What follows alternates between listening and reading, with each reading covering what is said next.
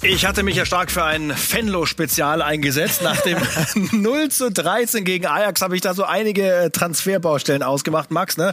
Wir saßen gestern in den News und haben uns das angeschaut, aber das lassen wir lieber. Ne? Wir machen Bundesliga und Champions League. Zu viele Baustellen, wir wussten nicht mehr, wo wir anfangen sollen.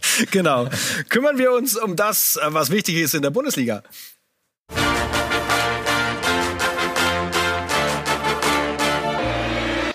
Heute in Transfer Update die Show. Der Brasilianer bleibt ein Berliner. Matthäus Kunja steht vor einer Verlängerung bei Hertha BSC. Runde 2 in der Champions League. Wir schauen auf die Top-Duelle und legen den Fokus dabei auf die Neuzugänge. Wer überzeugt, wer muss auf die Bank. Das und mehr jetzt in Transfer Update die Show.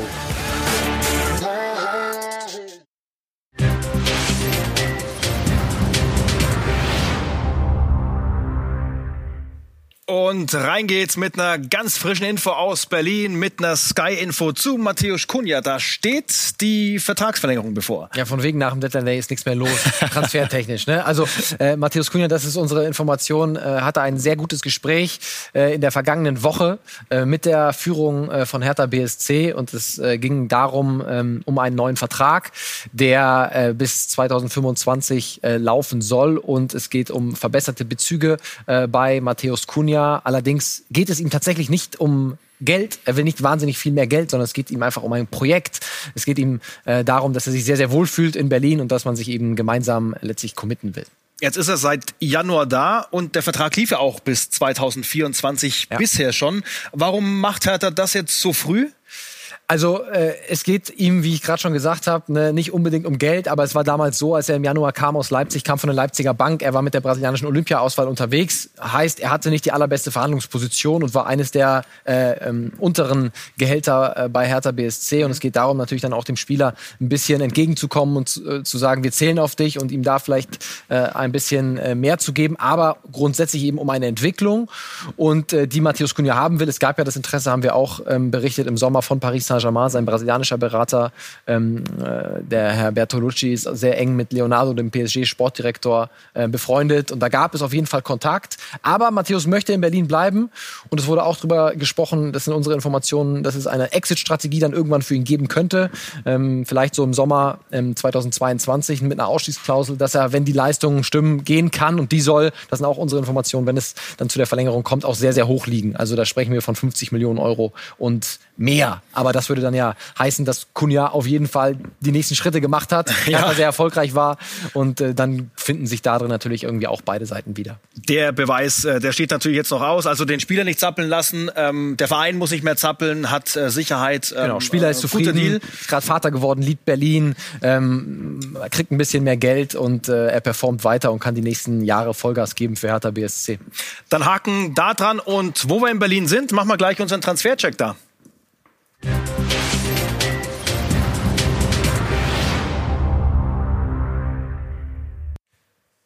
Sportlich, äh, sind wir ganz ehrlich, die ersten Krisenanzeichen, ne? vier Spiele in Folge verloren, Hertha BSC. Ähm, für uns mal die Gelegenheit, auf die Transferbilanz zu schauen. Äh, starten ganz hinten mit dem neuen Keeper, mit Alexander Schwolo, der es ganz gut macht. Ne? Ja, auf jeden Fall. Aber das war auch für mich der, der sicherste, der safeste Transfer, den Hertha eigentlich getätigt hat. Ne? War ein äh, absolut überdurchschnittlicher Bundesliga-Keeper bei Freiburg. Äh, brutal solide Leistung gezeigt. Und dass der bei Hertha auch funktionieren würde, das war, glaube ich, kein großes Geheimnis. Und ich glaube, da hatte alle genau das erwartet, dass Schwolo äh, die neue Nummer eins wird und jetzt auch äh, bei den Kollegen vom Kicker das erste Mal in der Elf des Tages gewesen, Elf des Spieltags. Ne? Mhm. Ähm, von daher absolut ähm, ordentliche Leistung von Alexander Schwolo dann bislang im Hertha-Trikot. Ja, etwas mehr Probleme dann äh, weiter vorne in der Mannschaft bei Seevolk. Ne? Jetzt mit äh, Blitz äh, gelb-rot am Wochenende und auch insgesamt ähm, haben die beiden äh, noch nicht zusammengefunden, Hertha BSC und er. Ja, absolut noch nicht. Ist natürlich auch eine Umstellung, kommt aus Groningen, ne, aus der äh, niederländischen Liga. Ist eine andere Geschichte, jetzt in der Bundesliga zu spielen. Dem muss man natürlich auch einfach noch mal ein bisschen Zeit geben. War auch ein Schnäppchen. Haben nicht viel äh, zahlen müssen am Ende äh, für Groningen. Deswegen, es war jetzt auch nicht davon auszugehen, dass Seevolk in den ersten Partien irgendwie der absolute Überflieger aller äh, Alfonso Davis wird. Aber auch der hat ja seine Zeit gebraucht, bis er bei den Bayern explodiert ist. Deswegen geben wir noch mal ein paar Wochen ähm, Deo Valsio Seevolk ein bisschen Zeit. Wäre unfair, finde ich, ihn jetzt zu bewerten. Aber er hat auf jeden Fall Startschwierigkeiten gehabt, so wie kann man sagen. Auf jeden Fall gehen wir jetzt vom Schnäppchen zum Rekordmann. 25 Millionen ausgegeben für Lukas Toussaint. Und äh, da schauen wir mal, was äh, seine Bilanz äh, bisher so ist, ähm, aus deiner Sicht. Äh, unterdurchschnittlich bislang, mhm. also hat auch noch äh, bisschen Probleme, ähm, sich da zurechtzufinden. Ist natürlich ein klarer Sechser. Ne? Ist die Frage, hat Hertha tatsächlich genau so einen Spieler gebraucht oder vielleicht eher einen Box-to-Box-Spieler? Äh, vielleicht ein Ren Adelaide wäre eher so jemand gewesen. Ne? Aber ähm, Luca Toussaint ähm, ist letztlich ein klarer Sechser und sagen wir mal so, 25 Millionen Euro haben sie für ihn ausgegeben.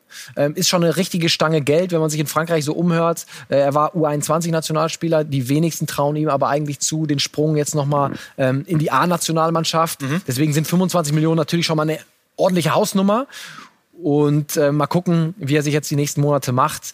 Ich wäre sehr verwundert, wenn man ihn nochmal für, für deutlich mehr Geld irgendwann verkaufen kann. Aber ich lasse mich dann gerne eines Besseren belehren, wenn Luka Toussaint durchstartet. Also der wird sicherlich besser performen, als er es bisher gemacht hat. Ähm, aber auch er muss sich steigern. Muss natürlich die ganze Mannschaft noch auf ein anderes Niveau. Ganz das genau. äh, wollen die ja auch in Berlin so sehen. Matteo äh, Gendusi haben wir noch. Ja. Wie sieht's bei ihm aus? Ja, ich, kann man natürlich noch nicht bewerten. Ne? Mhm. Äh, einfach äh, muss er erstmal spielen. Aber genau das ist für mich ein Spieler, den sie gebraucht haben. Ne? Das ist schon eher der Box-to-Box-Spieler, nicht so ein klarer Sechser wie Luka Toussaint. Äh, aber bei Matteo Gendusi muss man natürlich sagen, er ist nur ein Jahr ausgeliehen und zwar ohne Kaufoption für Arsenal. Also im schlimmsten Fall bildet man ihn ein Jahr in Berlin aus und schickt ihn dann wieder als äh, einen besseren Spieler zu Arsenal zurück. Ähm, aber auf den letzten Metern ähm, des Transfermarktes geholt worden. Da ist das ein ordentlicher Deal für die Hertha. Wie viel besser kann äh, John Cordoba noch werden? Den kennen wir ganz gut aus der Bundesliga aus den vergangenen Jahren. Ja, auch das äh, finde ich ein Transfer, der, der hilft natürlich irgendwie sofort weiter. Der kennt die Bundesliga, der ist direkt auf dem Niveau, was man von ihm äh, auch kennt. Mhm. Aber am Ende äh, ist es da für mich auch die Einschätzung so, wenn man 15 Millionen für John Cordoba ausgibt, ähm, da muss schon viel passieren, dass man den irgendwann nochmal vielleicht für ein bisschen mehr Geld verkauft. Also das Entwicklungspotenzial, 27 Jahre sehen wir ja auch, ist ein bisschen beschränkt. Aber auch das ein Deal auf den letzten Metern gewesen und sie brauchten da Verstärkung. Piontek auch nicht bislang so funktioniert, wie man sich das damals äh, erwartet hatte von einem Spieler, der für bis zu 30 Millionen Euro vom, von AC Milan kommt. Ähm, also Transferstrategie bislang finde ich oder noch ausbaufähig. Muss man ganz klar sagen. Fazit für Hertha BSC, viel Geld geflossen, aber ja. Strategie ausbaufähig. Halten wir fest an dieser Stelle und äh, kommen zu Schalke. Die Schalke-Fans haben viele Fragen, sportlich natürlich, aber natürlich auch was den Transfermarkt angeht. Und äh, welches Thema macht Kai mit uns auf heute?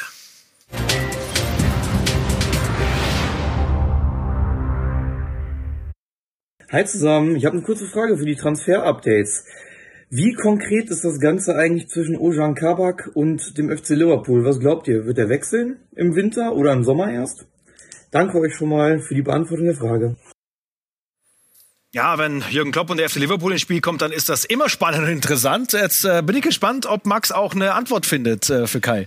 Ja, Osan Kabak ist äh, tatsächlich im Visier des FC Liverpool, nicht erst seit der Verletzung von Virgil van Dijk, der sich das Kreuzband äh, gerissen hat und wirklich mehrere Monate ausfallen wird, sondern schon seit mehreren Monaten. Jürgen Klopp ist großer Fan, aber unsere Information ist, dass es zwar einen Austausch zwischen der Seite von Osan Kabak, den Beratern und dem FC Liverpool gab, allerdings noch keinen offiziellen Austausch, auch jetzt nicht in den letzten Tagen zwischen Liverpool und Schalke. Also da ist es im Moment kalt. Ich kann mir ehrlich gesagt, Kai, auch nicht vorstellen, dass Osan Kabak im Winter äh, tatsächlich gehen äh, würde, weil äh, ab Sommer greift dann die Ausstiegsklausel, kann dafür über 40 Millionen gehen. Das ist ein Geldsegen, den Schalke sicherlich sehr gut brauchen kann, aber kein Wintertransfer. Und äh, Liverpool hat natürlich auch dann mit Joe Gomez, äh, mit Matip auch noch äh, Fabinho, der zurückgezogen werden kann, auch noch andere Alternativen. Und ich glaube nicht, dass sie im Winter so viel Kohle in die Hand nehmen würden. Also eher ein Sommertransfer, aber ja, äh, Kai, definitiv Interesse von Liverpool da.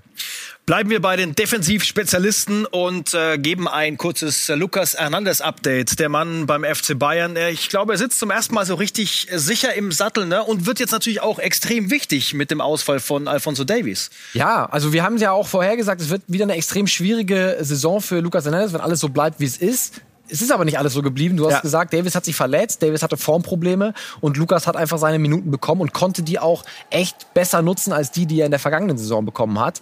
Ähm, und deswegen wird das in den kommenden Wochen wird er auch immer wichtiger werden und wir können mal draufschauen auf äh, seine Zahlen mal im Vergleich die letzte Saison mit der jetzigen verglichen und und wir sehen, das sind natürlich kleine Unterschiede, aber es spricht, mhm. finde ich, schon Bände, dass so gut wie alle Statistiken in der jetzigen Saison besser sind als die von äh, vor einem Jahr. Da geht es natürlich auch um die Defensivstatistiken, gewonnen Luftduelle, Zweikampfquote, Faust pro 90 Minuten sind ein bisschen runtergegangen. Also er fühlt sich ein bisschen besser, er kommt ein bisschen besser zurecht. Und es liegt natürlich auch daran, er ist gestartet, da ging es Bayern nicht so gut, äh, Krise um Nico Kovac, ne, da war es nicht so einfach in dieser mhm. Mannschaft, sich vielleicht auch gleich zurechtzufinden als Neuzugang. Und das hat er jetzt echt in den letzten Spielen ähm, besser gemacht. Hansi Flick liebt seine Aggressivität, ne, die er voll ausleben kann. Ähm, die Innenverteidiger-Träumereien, äh, die sind noch nicht ganz weg, ne? Er möchte gerne in der Innenverteidigung spielen. Das hat er bei Atletico ja auch gemacht. Ähm, das Problem ist, ich glaube, ähm, in Frankreich ähm, sehen sie ihn gar nicht in der Innenverteidigung. Also mhm. Didier Deschamps ähm, hat ihm auch klar gesagt, er ist ein Linksverteidiger und in der Innenverteidigung sieht er andere. Und ich glaube auch bei Bayern, müssen wir mal abwarten, was mit Alaba passiert. Sollte er noch gehen, dann könnte natürlich links in der Kette ähm, was frei werden in der, also in der Innenverteidigung. aber ich sehe ihn auch ehrlich gesagt eher als Linksverteidiger und nicht als Innenverteidiger. Fehlt ihm ein bisschen die Größe, ähm, ein bisschen, äh, klar, kopfballstark ist er, ne? aber ich sehe ihn nicht ganz als Innenverteidiger. Und momentan macht es auch sehr gut und wie gesagt, äh, fest eingeplant jetzt als ja. Ersatz von Alfonso Davies, bis der wieder zur Alternative wird. Kommen wir zum äh, Footballer unter den Fußballern, oder? Äh, anders können wir es ja. gar nicht beschreiben. Es geht um Adama Traoré, den Mann von Wolverhampton, hat jetzt äh, sein Debüt gegeben in der spanischen Nationalmannschaft. Ja, hat äh, in den U-Nationalmannschaften gespielt, jetzt äh, nominiert worden, gespielt, auch überzeugen können. Und äh, ja, schaut ihn euch an. Ne? Also eine absolute Maschine. Wie du sagst, eher ein NFL-Profi als ein Fußballer. Aber trotzdem unfassbar schnell. Ne? Man könnte ja denken, vielleicht hat ihm das ein bisschen Pace gekostet, aber ja. im Gegenteil, hat ihm gar nicht. Und wir kriegen immer ganz viele Fragen, was passiert jetzt mit Adama? Ähm, wir haben im Sommer gesagt, Liverpool, das Interesse, das ist nicht verbrieft, das sind nicht unsere Informationen. Und so ist es auch am Ende gekommen. Liverpool hat Diogo Jota geholt. Aber er ist ein Spieler, äh, so wird es uns auch gesagt, der durchaus äh, mit dem nächsten Move liebäugelt und äh, Wolverhampton irgendwann verlassen will. Und dann Spanien? Heimat? Ja, bei Barca ausgebildet worden. Ne? Mhm. Man muss aber auch sagen, er ist nicht so der klassische Barca-Spieler. Also unfassbar schnell, physisch stark, ne? äh, technisch jetzt nicht ganz so beschlagen wie andere. Deswegen ja. kann ich mir nicht so ganz vorstellen. Ich finde, die Premier League passt schon super zu ihm, äh, zu seinem Spiel. Deswegen glaube ich eher, dass er in der Premier League zu einem anderen ähm, großen Verein gehen wird und sich da seine Sporen weiter verdienen kann. Also ich würde mich für ihn freuen. Und dann gucken wir mal, ob der ein Thema wird im Transferfenster im Januar, ne? Ja. Haben wir auf der Liste auf jeden Fall. Haben wir auf der Liste und äh, wir haben eure Nachrichten gelesen und gesehen und werden ihn weiter verfolgen. Den kriegen wir so schnell nicht aus dem Kopf. Adama Traoré. Und sind gleich ja mittendrin in der Champions League Woche, kümmern uns um die möglichen Aufstellungen der deutschen Gegner in dieser Woche und schauen, wer da neu ist, wer da helfen kann und was wir sonst noch sagen können. Bis gleich.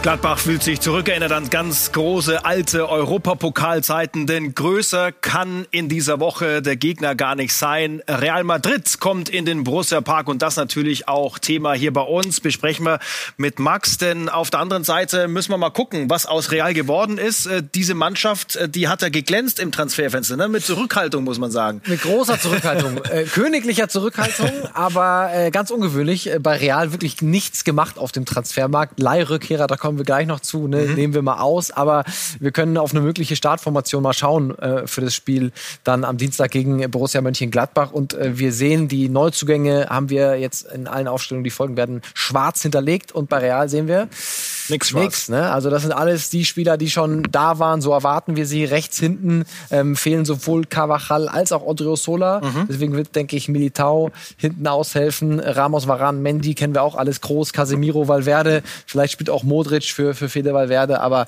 und auch ganz vorne mm, Vinicius Junior, Benzema und, und Asensio alles da gewesen. Eden Hazard äh, wieder im Kader, könnte wieder vielleicht äh, eine Option sein für sie dann, dann eingewechselt zu werden. Aber ich erwarte dann äh, Real Madrid auf dem Transferfenster Sommer 2021. Okay. Sehr aktiv, ne? Ja. Da wird dann was kommen. Stichwort Kian Mbappé. Weil gekommen ist nämlich nur der Leihrückkehrer, ne? Martin Oedegaard, über den wir auch oft gesprochen haben, der mittlerweile 21 ist. Ähm, wird das jetzt dann endlich mal der große Durchbruch bei Real. Ja, also sieht alles danach aus jetzt. Hat tatsächlich oft gespielt, einmal sogar von Anfang an in La Liga, insgesamt drei Einsätze bekommen. Fehlt jetzt leider mit einer Wadenzerrung, äh, fehlt er zuletzt. Deswegen mm, sehen wir ihn wahrscheinlich nicht im Borussia Park. Aber nach so vielen Laien dann Durchbruch bei Real Sociedad gepackt.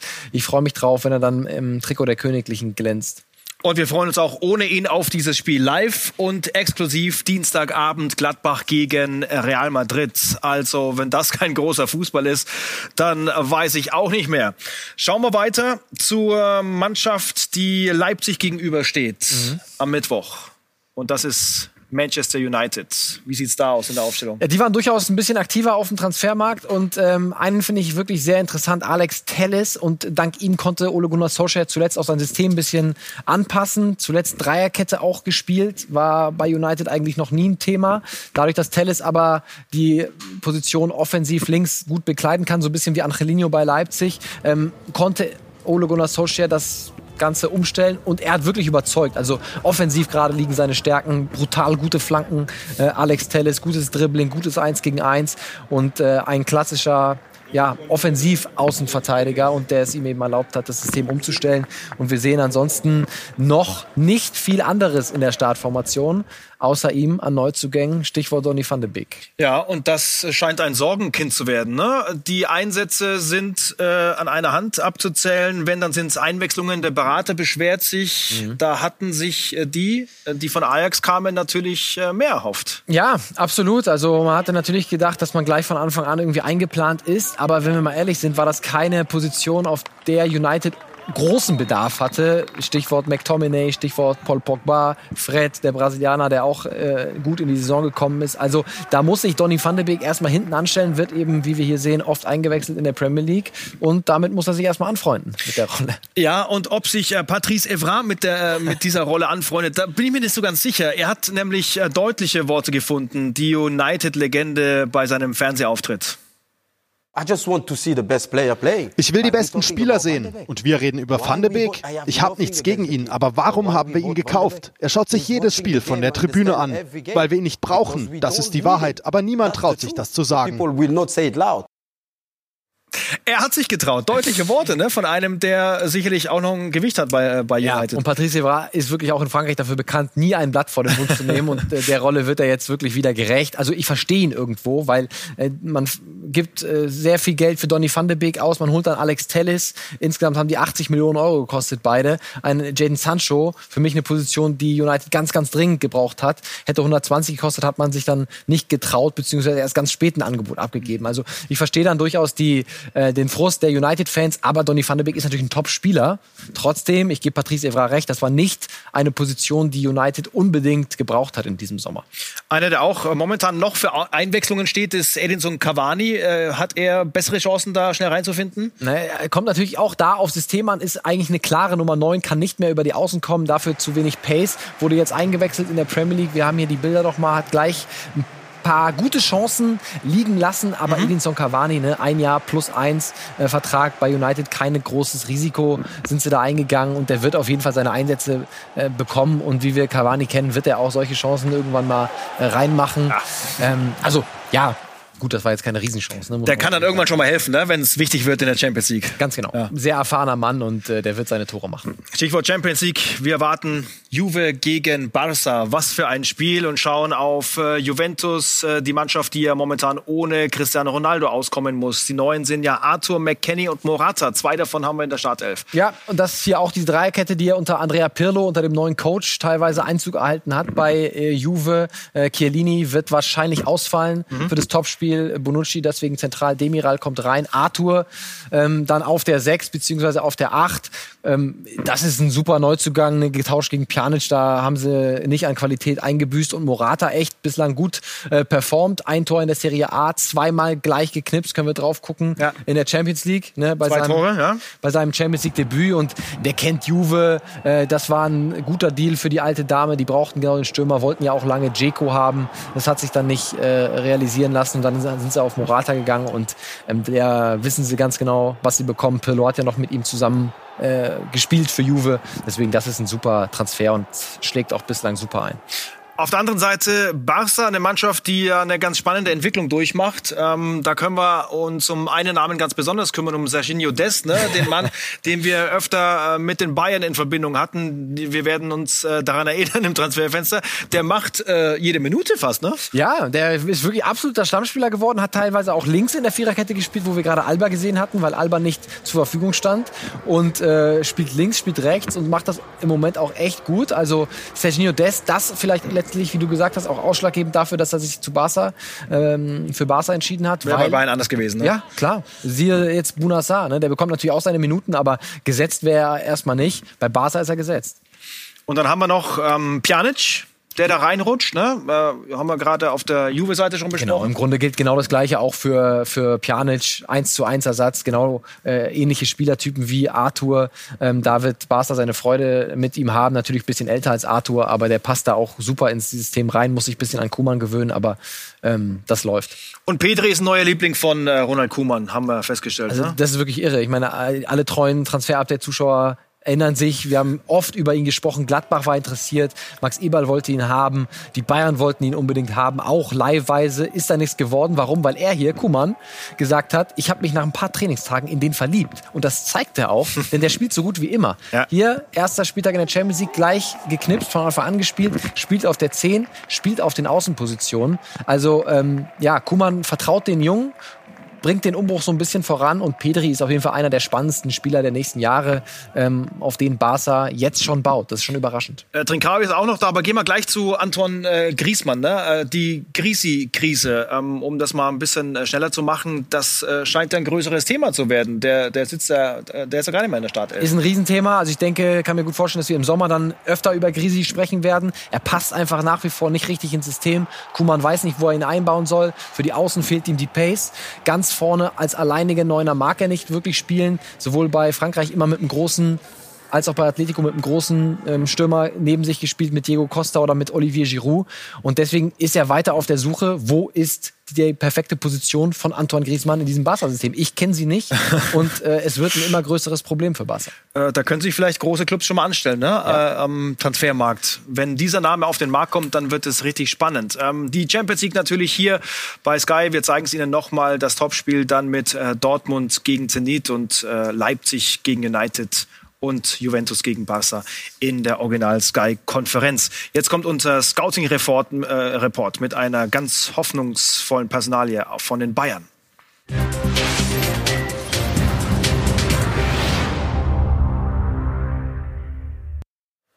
Allein der Vorname Thiago löst bei den Bayern-Fans große Hoffnungen aus. Ne? Wir haben ihn jetzt äh, zweimal gesehen in der dritten Liga, 135 Minuten gespielt und äh, viele fangen schon das Schwärmen an.